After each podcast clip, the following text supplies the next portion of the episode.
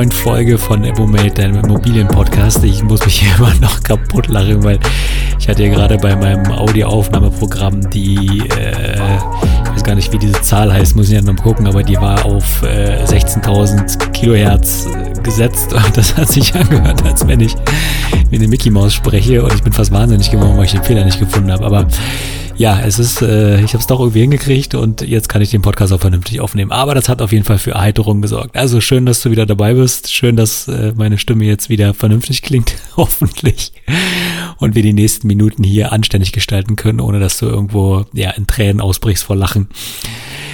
Ja, heute ist für mich der 19. Oktober, Dienstag, äh, für dich dann sehr wahrscheinlich der 20. Oktober oder später. Ähm, es ist gerade, naja, kurz vor acht. Ich wollte eigentlich heute keinen Podcast mehr aufnehmen, aber ja, irgendwie, ich fühle mich da echt verpflichtet, jeden Mittwoch auch den Podcast rauszubringen. Das ist halt so ein, so ein, so ein innerer Antrieb, ja, der, der jetzt da ist. Und ich glaube, das einmal nicht zu tun, würde dafür sorgen, dass irgendwo so eine, naja, irgendwie so eine, so eine äh, Leine reißt, ja, und das will ich, das will ich auf jeden Fall vermeiden, weil es ist schon schön, auch diesen Podcast zu drehen, weil die Themen, mit denen äh, ich euch hier auch äh, voll spreche, das sind ja alles auch Themen, die mich massiv interessieren. Das heißt also, das ist für mich ja auch, ähm, sagen wir mal, irgendwie auch ein Archiv, ja, weil teilweise sind die Folgen auch ein bisschen tiefer recherchiert, so zum Beispiel auch heute oder von letzter Woche die Verhandlungsfolge, was ein echt dickes Brett war. Das kann ich mir vorstellen, dass es auch beim Abhören Hören sicherlich äh, nicht so äh, einfach zu konsumieren war. Aber wie gesagt, das ist ein Stück weit für mich auch ein Archiv und damit auch ein Sammelsurium der Dinge, wo ich denke, da kann auf jeden Fall auch in Zukunft ein Schwerpunkt drauf liegen und auch ich habe ja nicht immer alles parat, ja, wenn die Sachen recherchiert sind, dann sind sie irgendwo in irgendwelchen Skripten äh, aufgeschrieben, aber so als Podcast äh, hört sich das ja dann doch hin und wieder mal einfach so während der Autofahrt locker flockig weg und so kann ich mir auch äh, das, was jetzt vielleicht schon so ein bisschen älter her ist, auch nochmal in Erinnerung rufen oder kann das zum Beispiel auch mit äh, unseren Mitarbeitern teilen, also ich äh, freue mich jedes Mal, wenn mir unsere Mitarbeiter sagen, dass sie den Podcast gehört haben, also nutze ich das auch so ein bisschen, ja, quasi zur äh, Schulung ja, insbesondere Thema ähm, Verhandeln, ja, oder das Thema, wofür ein Makler sein Geld bekommt, das sind ja alles im weitesten Sinne ja auch Mindset-Themen.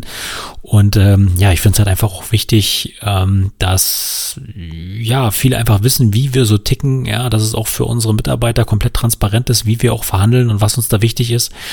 Und insofern, ja, finde ich es also schön, diesen Podcast auch äh, in diesem Sinne zu nutzen. Und insofern soll auch diese Folge von dieser Woche natürlich wieder ein Stück weit einen Schwerpunkt bieten für ja, mich persönlich und unsere Mitarbeiter ähm, hat das Thema Hohl versus Bringschuld jetzt im Alltag noch nicht so großartig Einzug gehalten. Aber ich glaube, das kommt noch. Ähm, und äh, deswegen ist es mir wichtig, heute da mal drüber zu sprechen. Ähm, ich war, ich bin mir gar nicht mehr so sicher, wann das war, auf jeden Fall noch vor der Wahl, war ich mal Zuhörer einer Sendung und ähm, da ging es darum, dass sich die Bevölkerung von der Politik ein Stück weit abgehängt gefühlt hat. Und ähm, das, hat mir zum, das hat mir zu denken gegeben, ähm, weil die Argumentation war häufig, ähm, bei mir kommt ja nichts an Informationen an, ja, ich erfahre ja nichts, ähm, ihr da oben in eurem Elfenbeinturm verhandelt, ähm, beschließt irgendwas, ich werde gar nicht gefragt, ähm, ich werde nicht informiert. Und das sind so Themen, da, da gruselt es mich. Ja, da gruselt es mich wirklich, weil das so überhaupt gar nicht mein Mindset ist. Und als ich in der vergangenen Woche ähm, mal ein, eine Seite von einem Buch gepostet habe. Und ihr wisst ja, Morgenroutine und so weiter, da ist ja auch mindestens 20 Minuten für mich ähm, Bestandteil einfach lesen, ne, Sachbuch lesen, danach nochmal 20 Minuten wirklich Immobiliennachrichten lesen. Also wirklich äh, Fachforen, Immobilienzeitung und so weiter und so fort. Jedenfalls, als ich dieses, diese Seite gepostet habe, morgens aus dem Buch, da habe ich ein paar Kommentare bekommen, die wieder in dieselbe Kerbe geschlagen haben, wie seinerzeit ähm, die, ich glaube, eine junge Dame war es in der Sendung, die sich abgehängt gefühlt hat, wo ich dachte, da kann man doch mal ein cooles Thema draus machen. Und zwar Hol versus Bring Schuld mal wirklich an, an einem Beispiel von einem Steuerberater durchexerzieren in der Hoffnung, ja, und ich als, ich, als alter Nachrichtenredakteur ähm, kann es natürlich nicht unterlassen, das Wichtigste mal zuerst zu nennen. das ist immer noch so drin, ich krieg das nicht raus. Deswegen bin ich auch ein irrer schlechter Storyteller, weil ich immer mit dem Wichtigsten und dem, und dem, dem Größten am Anfang schon raus muss und dann ist die Nachricht in der Welt und dann ist alles andere nur Makulatur. Ja, aber so, so macht man Nachrichten. Ja, man kürzt letztendlich ähm, in der Nachrichtenredaktion immer von hinten nach vorne alles weg. Also muss das Wichtigste vorne stehen. Ja, und wenn seine Zeit nicht mehr reinpasst, dann werden die Sätze hinten einfach weggekürzt und trotzdem muss die Nachricht noch funktionieren. Das habe ich so gelernt während des Studiums oder während meiner Zeit beim RBB-Fernsehen, dass ich das nie wieder ganz rausgekriegt habe. Also Storytelling, bitte geht woanders hin, wenn ihr das irgendwie lernen wollt. Ja, also ich platze immer mit den ganzen Sachen immer direkt raus. Ich bin da ganz furchtbar drin. Jedenfalls ähm, ging es ging es einfach darum, dass das in diesen Nachrichten ähm, zum Thema, also zu dieser Seite, die ich da gepostet hatte, so der Tenor war, ähm, cool, dass du das postest. Ähm, mein Steuerberater ist ja grottenschlecht. Der, der kriegt nicht so richtig hin, wie ich das möchte. Ähm, der berät mich nicht richtig. Ähm, ich habe das Gefühl, ich weiß nicht alles, was ich brauche. Und insofern, ich brauche dann einen neuen Steuerberater. Ja, also ich lasse mich auf solche Diskussionen in der Regel nicht mehr ein. Ja, also es ist halt so, äh, wenn ich da anfangen würde, da irgendwie zu argumentieren oder sowas. Ihr kennt ja meine Einstellung zum Thema Zeitschützen und das ist für mich äh, Zeitverschwendung par excellence, jemand davon zu überzeugen, dass ich glaube, die Person, die in erster Linie dafür verantwortlich ist, dass der Steuerberater seinen, seinen Job in deren Augen nicht richtig macht, die Person ist, die gerade vom Handy sitzt und mir diese Nachricht schreibt. Ja, ähm, das unterstelle ich jetzt natürlich, kenne die Person nicht, aber aus so vielen Gesprächen kann ich, ähm, kann ich fundiert berichten, dass es so viele Menschen da draußen gibt, die ähm, den Steuerberater als notwendiges Übel oder notwendigen Dienstleister ansehen, aber nicht, und das ist jetzt der wichtige Punkt, und ich komme immer wieder darauf zurück, wenn du meine Podcasts gehört hast, dann ist dir das mit Sicherheit schon geläufig. Und zwar ist der Steuerberater ähm, ein Partner. Ja, und wie gehst du mit deinem Partner um? Oder anders gesagt, woran liegt das, dass so viele sich von ihrem Steuerberater ähm, nicht gut beraten fühlen? Ja, liegt es halt einfach daran, dass irgendwie ähm, die davon ausgehen, dass äh, in der Welt, wo eh alles kostenlos ist, ja, man kann sich alles bei YouTube äh, äh, zusammensuchen oder man kann sich alles per Instagram fragen und so weiter. Ich glaube gar nicht, was ich alles für Fragen bei Instagram kriege, dann denke ich mir so, alter Schwede. Zunächst habe ich dafür teilweise mehrere tausend Euro für irgendwelche Beratungsleistungen, unter anderem auch von Steuerberatern bezahlt. Ähm, und sowas würde ich auch niemals irgendwie jemandem bei Instagram fragen, so nach dem Motto, hast du mal einen Tipp zu dieser und jener Situation? Da denke ich dann immer so, boah, Mensch, nehmt doch einfach mal die paar hundert oder paar tausend Euro in die Hand und lasst euch einfach mal vernünftig beraten. Ihr stellt hier Fragen, die Auswirkungen auf eure Strategie haben, auf, auf teilweise Zehntausende von, von, von gespartem oder halt in Sand gesetztem Geld. Deswegen kann ich immer nicht verstehen, dass das so, dass man sich dann so bei Social Media einfach so diese Tipps abholt. Also das ist, also ich, ich kann es natürlich nachvollziehen, dass halt jemand, der, der sagt, okay, ich habe jetzt mal eine Frage und so, ich stelle die mal zehn Leuten, mal gucken, was da zurückkommt, das kann ich schon nachvollziehen. Aber ich hoffe, beziehungsweise ich wünsche mir für jeden einzelnen von euch, der mir da so hochkomplexe Fragen stellt, dass ihr das alles nochmal von einem Steuerberater in dem Fall absichern lasst. Ich sage das sowieso mal mit dazu, das ist jetzt auch kein Geheimnis. Aber dass einfach am Ende des Tages ihr euch nicht darauf verlasst, was irgendwelche Leute bei Social Media sagen, gerade wenn es um ähm, wenn es um so eine heftigen Themen geht, ja. Ähm, also diese Mentalität, äh, sage ich jetzt mal, ist das, was mir so ein bisschen Magengrummeln bereitet, ja. Also nach dem Motto, Geiz ist ja eh cool, ich kriege eh immer alles kostenlos zusammen, ja. Und im Zweifel bei YouTube gucke ich mir ein paar Videos an.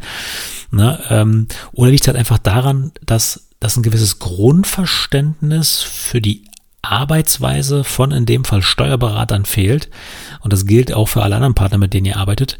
Aber um, um gut beraten werden zu können, braucht der Steuerberater ja erstmal das, das Fundament, um euch vernünftig beraten zu können. Ja, also das ist, ähm, wenn der Steuerberater diese und jene Information nicht hat, dann, dann kommt dem das gar nicht in den Sinn. Ja, ich nehme mal wirklich ein krasses Beispiel. Ja, ähm, ich wohne ja in meiner Eigentumswohnung in Berlin. Die ist ja Erbpacht, uh, Grusel Erbpacht. Ne, äh, also ja, ich kann natürlich so ein bisschen die Berührungsängste mit Erbpacht verstehen, aber äh, wenn der Senat in Berlin sowieso ja alle alles zu äh, Erbpacht äh, deklariert, ja, dann brauchen wir uns, äh, dann brauchen wir uns nicht wundern, dann ist das irgendwann einfach mal alles auch ein Standardmodell, ne? Also Erbpacht wird, wird, denke ich, sowieso mehr Einzug in, in, in, die Bevölkerung halten. Und am Ende des Tages, wenn die Zahlen an der Stelle stimmen, sehe ich in Erbpacht doch überhaupt gar kein Problem. Aber sagen wir mal, Erbpacht habe ich und ähm, ähm, wohne in einem sowieso Milieuschutzgebiet, fast ganz Berlin ist ja mittlerweile Milieuschutz, aber in einem Denkmal. So. Erbpacht hat jetzt nichts damit zu tun, worauf ich hinaus will, aber wenn du eine selbstgenutzte Immobilie in einem Denkmal bewohnst, hast du auch als privater Eigentümer, Eigennutz Möglichkeiten, steuerlich dort mehr geltend zu machen als nur einfache Handwerkerrechnung. So. Und warum sage ich das? Wenn mein Steuerberater nicht weiß, dass ich privat in einem Denkmal wohne, dann kann der das auch nicht berücksichtigen. Ergo habe ich eine Bringschuld meinem Steuerberater gegenüber, ähm, so dass der weiß, ah, der Ronald wohnt im Denkmal, weil der natürlich hat der meine Adresse, aber der fängt jetzt nicht an zu googeln, ob ich in einem Denkmal wohne, um mir dann zu sagen, Herr Brot, Sie wohnen in einem Denkmal, da können wir ein bisschen was machen. So und genau darauf will ich, will ich hinaus. Und all das, was ich versucht habe gerade so ein bisschen einzuleiten, manifestiert sich vor allem für mich in der Frage, die ich so oft gestellt bekomme: Soll ich eine GmbH gründen oder privat kaufen?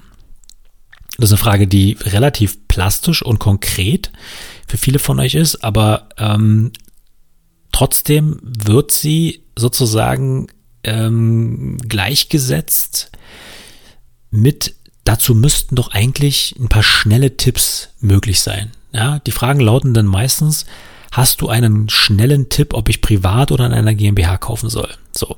Und anhand dieser Frage gehen wir jetzt mal kurz durch, was ein Steuerberater von dir alles wissen muss, um diese Frage ja auch wirklich fundiert beantworten zu können. Ja, und wir kratzen jetzt hier nur wirklich an der Oberfläche. Das heißt also, dieser Fragenkatalog, den, den wir jetzt gleich durchgehen, der hat nichts damit zu tun, dass du danach in der Lage bist zu entscheiden, ob du privat kaufst oder eine GmbH gründest.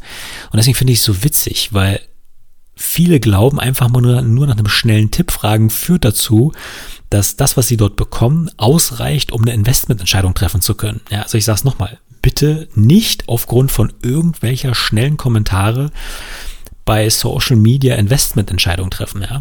Ich will nicht damit sagen, dass die Leute, die ihr fragt, ähm, diese Fragen nicht beantworten können. Ich bezweifle nur wirklich ernsthaft, dass die Qualität und der Umfang der Kommentare, der, der, der, der Antworten dem entspricht, was eine qualifizierte Beratungsleistung eines Steuerberaters bedeuten könnte. Nicht umsonst verdienen die letztendlich, wenn es beratende Steuerberater, nicht verwaltende Steuerberater sind, da gibt es ja auch nochmal diese zwei Unterscheidungen, aber nicht umsonst verdienen die eine Hölle an Kohle und das ist in meinen Augen auch gerechtfertigt, weil erstmal haften die und auf der anderen Seite sind das Investmententscheidungen, die dir Zehntausende, wenn nicht Hunderttausende von Euros jährlich ins, äh, in, in die Kasse spülen können im Vergleich dazu, dass es dir verloren geht, nur weil du von Anfang an Geld sparen wolltest und auf die falsche Strategie gesetzt hast. Okay, aber gehen wir jetzt mal durch. Ähm, nehmen wir mal an, du stehst vor der Frage, privat oder äh, in der GmbH kaufen. Das ist natürlich ähm, eine Frage, die du äh, bereits bei der Anschaffung der Immobilie für dich selber beantworten können musst, zwingend. Einfach weil ähm, das Switchen später unter Umständen nicht mehr so einfach ist und möglicherweise Grunderwerbsteuer auslöst. Ja, es gibt eine Menge Strategien, wie man sowas vermeiden kann. Und äh, wenn du es beispielsweise privat kaufst, ja, und nach der äh, steuerfreien Spekulationsfrist oder sagen wir nach der Spekulationsfrist steuerfrei verkaufen kannst, ähm, kannst du es ja unter Umständen auch an deine Frau verkaufen oder an deinen Mann verkaufen äh, und das ist grunderwerbsteuerfrei, kannst damit sozusagen wieder eine neue Abschreibung aktivieren und so weiter und so fort. Also ich will da gar nicht jetzt im Detail drauf eingehen. Mir geht es nur darum, dass du jetzt hier nachvollziehen kannst, ähm, dass am Ende des Tages ähm, du eine Bringschuld äh, gegenüber dem Steuerberater hat und dein Steuerberater mitnichten eine Hohlschuld dir gegenüber hat. Also, du stehst vor der Frage, ähm, privat oder in eine GmbH kaufen. Da muss man erstmal direkt fragen, für welche Strategie wird deine Immobilie angeschafft. Ja, also was soll damit eigentlich passieren? Ja, kaufst du ein Mehrfamilienhaus, kaufst du eine Wohnung? Ja, nutzt du die selber oder willst du die äh, äh, vermieten? Ja, wenn vermieten, dann langfristig. Willst du darin später vielleicht sogar selber mal wohnen? Oder ist die Wohnung unter Umständen halt auch für deinen Betrieb gedacht? Ja, Hast du die Vermutung, dass äh, dort ein Spekulationsgewinn erzielt werden kann? Ja, dann reden wir hier von dem äh, steuerfreien Verk, dem noch hoffentlich, bleibt das so, äh, noch äh, steuerfreien äh, Verkaufsgewinn auf der privaten Ebene nach zehn Jahren. Ja, muss was renoviert werden? Ja, soll was renoviert werden? Muss möglicherweise sogar was saniert werden? Ja, reden wir von einem Mehrfamilienhaus, was du aufteilen möchtest? Ja, oder nicht? Willst du es als Ganzes vermieten? Werden die Wohnungen, ähm, hatten wir gerade schon mal ganz kurz, ähm, ja, kurzzeitig vermietet. Ähm, oder beispielsweise ähm, an Monteure, also kurzfristige Vermietung in Verbindung mit Monteuren. Ja, willst du beispielsweise äh, eine Asylunterkunft betreiben, nutze die Immobilie über Airbnb, Airbnb. Sorry, das ist schon ein bisschen später heute. Ich habe schon so viel geredet. Oder ist es äh, beispielsweise nur oder eine klassische Ferienwohnung, äh, ja? Wie sieht's aus? Ähm, Umsatzsteuer? Ist es ein Gewerbe, äh, das du damit betreiben möchtest, ja? Und so weiter und so fort. Also ähm, du merkst schon so ein bisschen, worauf ich hinaus will. All diese Fragen sind im Vorfeld zu klären, ähm, um eine Entscheidung treffen zu können, kaufst du privat oder in eine GmbH. Und dieser Fragenkatalog, da können wir sicherlich noch zehn Seiten dazu machen und wir wären immer noch nicht am Ende. Und all das muss eine Person wissen, der du, die, der du die Frage stellst, soll ich in eine GmbH kaufen oder privat? Ich sage ja ganz gerne mal, wenn du anfängst, ja, ähm, dann probier dich doch mal privat aus. Das ist alles nicht dramatisch. Deine erste Immobilie kannst du ruhig privat kaufen, ja. Aber ähm, ich sag mal, es lohnt sich schon mal drüber nachzudenken, wenn du halt einen sehr hohen Cashflow erwartest, das vielleicht doch in eine GmbH zu packen, ja. Und diese ganzen Geschichten einfach mal durchzurechnen, um dann zu entscheiden, auf welche Seite du die packst, auf die private oder auf die Seite der Kapitalgesellschaft. Das ist nicht mal eben schnell beantwortet. Ähm, eine Strategie kann sich ja zwischendurch beispielsweise auch mal ändern. Ja, die Frage deines Einkommens spielt auch eine große Rolle. Willst du von den Immobilien kurzfristig leben können? Äh, leben müssen beispielsweise oder bist du mit deinem Job so happy, hast beispielsweise 100.000 Euro im Jahr, ähm, sodass du letztendlich von den, von den Immobilien nicht leben können musst, ja, willst aber trotzdem irgendwie einen positiven Cashflow haben, ja, was ich sowieso immer empfehle. Ähm, und hast aber in der Wohnung noch ein bisschen was zu renovieren, dann freust du dich, wenn du die auf der privaten Ebene hast. Ja, wo du kannst die ähm, Renovierungskosten ähm, beispielsweise einmalig äh, sofort abschreiben, ja. Ähm, oder aber du hast äh, die Möglichkeit, das über mehrere Jahre abzuschreiben, ja. Und wenn du ein relativ, also wenn du dann so eine relativ große Sanierung hattest, ja, das geht auch in einer Wohnung. Natürlich kannst du die halt auch zu einem extrem hohen Preis auch renovieren, was sich für dich dann am Ende des Tages sogar lohnt, weil ein Großteil äh, deiner Einkommenssteuer dann dagegen gerechnet wird, wenn du sie auf der privaten Ebene hältst. Ne? Ich muss das an der Stelle wieder sagen, das ist keine Steuerberatung, ne? geht damit zum Steuerberater. Aber ich sage nur mal, es kann sich durchaus auch einfach lohnen, eine Wohnung auf der privaten Ebene zu haben. Dasselbe gilt für Mehrfamilienhaus. Wenn du weißt, dass du in den nächsten Jahren dort äh, richtig viel reinstecken musst, ja, natürlich 15 Prozent anschaffungsnaher Aufwand, ich sag's nur noch der Vollständigkeit halber, das sind so Sachen, die solltest du auf jeden Fall mit berücksichtigen, ja, und das auch mit deinem Steuerberater mal durchsprechen. ähm, da kann es sich durchaus auch einfach lohnen, wenn dort größere Sanierungen an diesem Mehrfamilienhaus anstehen, das einfach auf der privaten Ebene zu machen, weil du es einfach mit der Einkommenssteuer super verrechnen kannst, ne? Von Abschreibungen mal ganz, ganz zu reden, ja, nur weil eine Immobilie, sagen wir mal, nicht, äh, nicht sagen wir mal, steuerlich äh, positiv ist, heißt noch lange nicht, dass die äh, nicht positiven Cashflow abwerfen kann, ne? Das nur nochmal am Rande.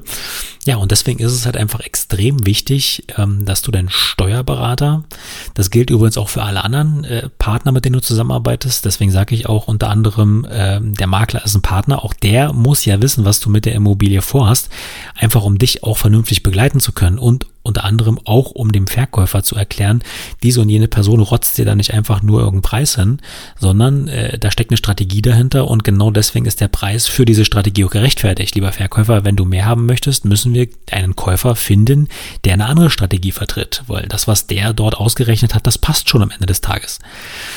Also, diese Folge soll bewusst mal nicht so lang werden, sondern nur einen Denkanstoß geben. Wenn du manchmal das Gefühl hast, du wirst nicht richtig beraten oder nicht umfangreich genug beraten, mach dir Gedanken darüber, ähm, wer dort tatsächlich in irgendeiner Hohl- oder Bringschuld ist. Ja, und meine Haltung ist nur sehr, sehr selten, dass mir irgendeiner eine Information schuldet. Ja. Ähm, ich finde es ganz, ganz wichtig, da so ranzugehen, dass immer ich derjenige bin, der die Verantwortung dafür trägt, äh, alle Informationen zu erhalten, die er benötigt und alle Informationen auch, sagen wir mal, so zu verarbeiten, entweder im Team mit mir selber oder mit weiteren Akteuren, sodass am Ende des Tages einfach ein gutes Gesamtergebnis für unsere Investments daraus kommt, ja. Und da sehe ich mich wirklich ganz klar in der Verantwortung, mir die Informationen selber zu beschaffen. Ich würde niemals auf die Idee kommen, mit dem Finger auf irgendeinen anderen zu zeigen und zu sagen, der war schuld, dass ich eine bestimmte Information nicht habe. Ja, selbst wenn ich irgendwie mal übers Ziel hinausgeschossen bin, ähm, würde ich niemals sagen, so, das hättest du mir ruhig mal sagen können. Ne? So, ich meine, im privaten Bereich klar. das vertiefe ich jetzt mal lieber nicht. Aber ähm, im geschäftlichen Bereich ist das für mich ein absolutes No-Go. Ja, also das ist das und so, ähm, ja, will ich dir das einfach mal mit auf den Weg geben, dass wenn du mal wieder in der Situation bist, wo du sagst, diese und jene Person, mit der bin ich nicht zufrieden, äh, mal kurz den Perspektivwechsel einzunehmen, dich mal auf den Stuhl dieser Person zu setzen, jetzt im Zweifel mal dem Steuerberater und dich mal zu fragen, ähm, wenn du die Informationen hättest, die der Steuerberater aktuell hat, kann der dich wirklich gut und umfassend beraten, so dass du halt deine Entscheidung treffen kannst, ja. Also wenn du äh, neue Ankäufe planst, wenn du äh, Umzüge planst, was auch immer, es lohnt sich so dermaßen einfach mal kurz den Hörer an die Hand zu nehmen, den Steuerberater anzurufen und zu sagen, lieber Herr, Frau sowieso, äh, ich habe künftig diese und jene Pläne. Haben Sie da nicht noch irgendwie einen Tipp für mich? Soll ich da auf irgendwas beachten? Ja, wie schnell ist man aus irgendwelchen Fristen raus? Ja, wie schnell ist man bei irgendwelchen falschen Annahmen? Ja, beispielsweise, wenn Ach, ich will ja gar nicht so großartig drauf eingehen. Also ansonsten gehe ich schon wieder zu tief ins Thema ein. Die Folge wird zu lang. Ich habe mir fest vorgenommen, die nicht so lang zu machen. Also mehr Culpa an der Stelle, seht's mir bitte nach. Wichtig ist einfach nur, äh, das zu verinnerlichen und äh, ja, vielleicht in Zukunft, oder ich wünsche mir, dass ihr in Zukunft halt einfach mit, äh, dem, mit dem Mindset durch die Gegend lauft, wenn ihr mit einer Person unzufrieden seid, euch einfach kurz selbst zu hinterfragen, ähm, ja, habe ich alles getan, wirklich, um die Person in die Lage zu versetzen, mich bestmöglich zu beraten. Also in diesem Sinne, wer auf seinen Steuerberater schimpft, mal kurz den Ordner durchgehen und mal gucken, ob der Steuerberater wirklich alle Informationen hat. Ja? Und dann am Ende des Tages mal versuchen, dem mehr Informationen zu geben. Ihr werdet erstaunt sein, was da zurückkommt. Also in diesem Sinne, das mal direkt umsetzen, nicht nur zuhören. Ja? Und äh, ja, ich wünsche euch an der Stelle ähm, natürlich wie immer eine schöne Restwoche, gutes Gelingen bei euren Projekten. Passt auf euch auf, bleibt gesund und bis nächste Woche. Ciao.